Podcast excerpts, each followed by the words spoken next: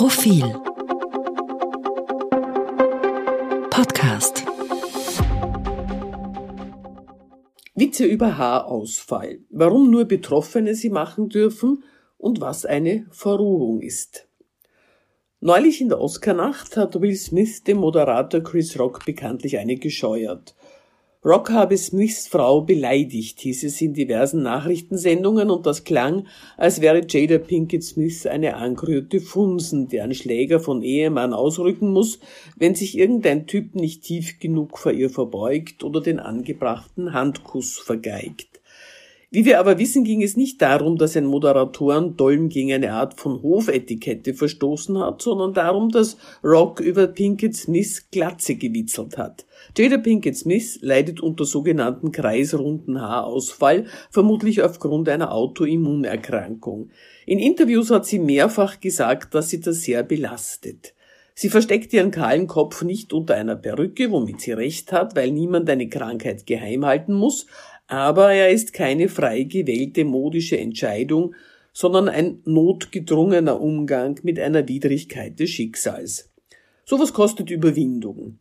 Dann auch noch lachen zu sollen, wenn sich jemand darüber lustig macht, ist vermutlich zu viel verlangt. Ihr Gesichtsausdruck während Rocks Bemerkung deutete jedenfalls darauf hin, worauf Smith auf die Bühne stürmte und so weiter. Großes Geheul in den diversen Medien, den professionellen wie den sozialen toxische Männlichkeit, Gewalt ist keine Lösung, was ist, wenn das Kinder sehen, die Oscarnacht überschattet, beschädigt, kaputt gemacht. Selten hat man so viel einmütiges Verurteilen einer Gewalttat erlebt. Ja, eh in Ordnung war das nicht, und Männer, die ihre Fäuste sprechen lassen, um den großen Beschützer zu markieren, brauchen wir wie einen Kropf.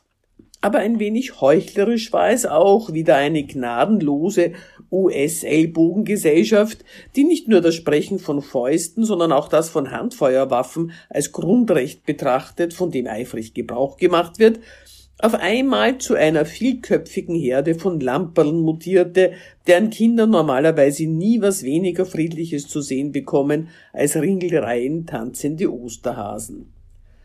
Was mich jedoch mehr befremdet, ist das relative Desinteresse an der Ursache des Eklats. Darin drückt sich nämlich ebenfalls eine Verrohung aus, über die man empört sein könnte. Stattdessen, ja, fiese Anspielung, aber mein Gott, Witze zu machen, ist der Job eines Moderators bei einer solchen Galernacht. Ich weiß nicht.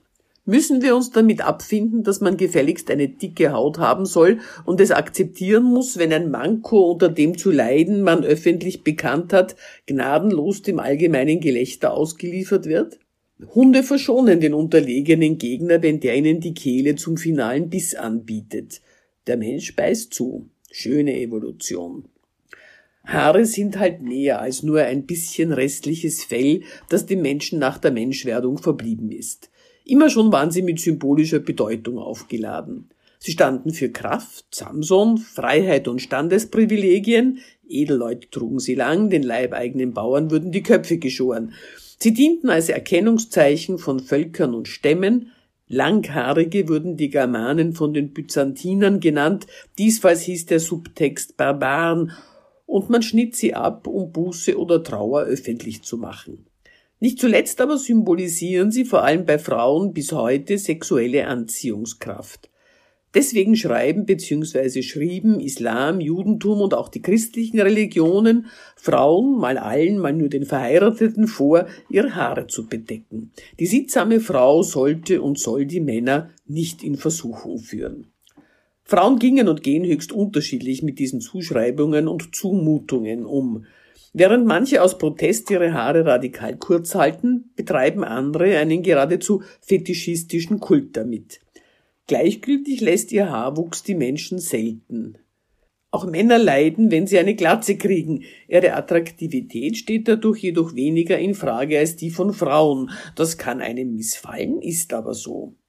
Klar, man muss gängige Schönheitsideale nicht akzeptieren und man kann darauf pfeifen, ob einen Kreti und Pleti sexy finden, aber die meisten Leute sehnen sich halt danach, von anderen als attraktiv und begehrenswert, ja auch das wahrgenommen zu werden.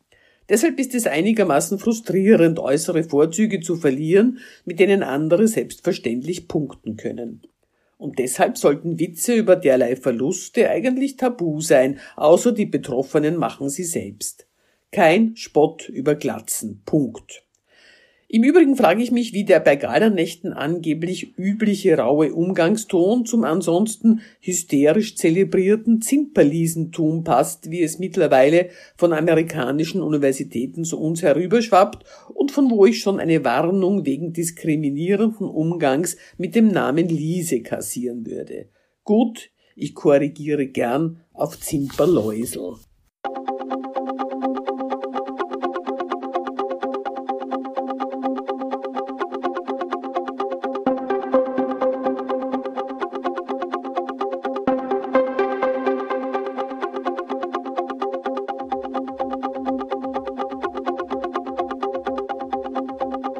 Mehr zum Thema auf Profil.at.